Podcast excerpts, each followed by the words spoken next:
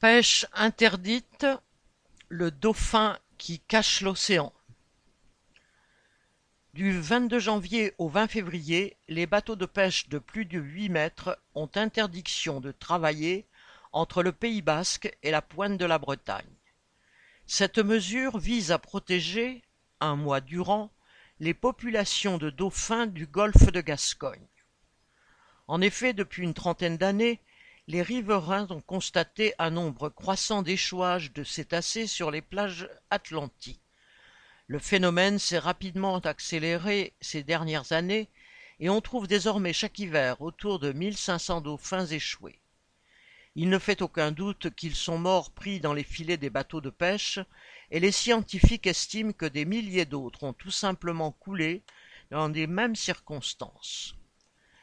Une telle hécatombe menacerait à terme la survie de l'espèce, d'où la mesure de suspension de la pêche.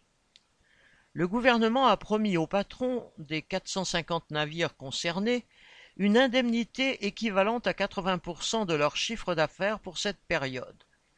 Il a également autorisé les marailleurs à mettre leurs salariés en chômage partiel et parle d'une indemnité spécifique pour ces entreprises.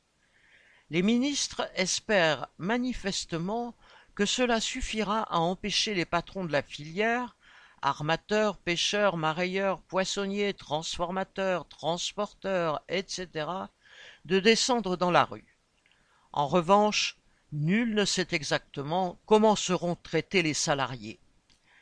Qu'en sera-t-il du salaire des matelots qui touchent une part sur la pêche? Comment seront indemnisés les travailleurs précaires, à terre ou en mer? Combien toucheront les ouvriers en chômage? Que deviendront ceux des entreprises acculées à la faillite? D'autre part, les industriels transformateurs, les commerçants et les grandes surfaces qui utilisent ou commercialisent le poisson devront se fournir ailleurs. Il n'y a évidemment aucune garantie ni aucune obligation à ce qu'ils s'approvisionnent de façon plus écologique et plus respectueuse des espèces vivantes, des dauphins comme des autres. De plus et surtout, l'interruption d'un mois ne résoudra pas un problème qui vient de bien plus loin et pose la question plus générale de la surpêche. Il y a en effet de moins en moins de poissons dans les océans du fait de la pêche industrielle, indistincte et sans contrôle, qui sévit avec des techniques toujours plus destructrices. Les dauphins cherchent donc leur nourriture dans des zones de plus en plus restreintes, le golfe de Gascogne par exemple, où travaillent aussi des navires côtiers de taille moyenne, mais équipés de filets de plus en plus vastes. C'est donc très probablement parce que pêcheurs et dauphins sont en concurrence pour les poissons que les premiers tuent, certes malgré eux, les seconds.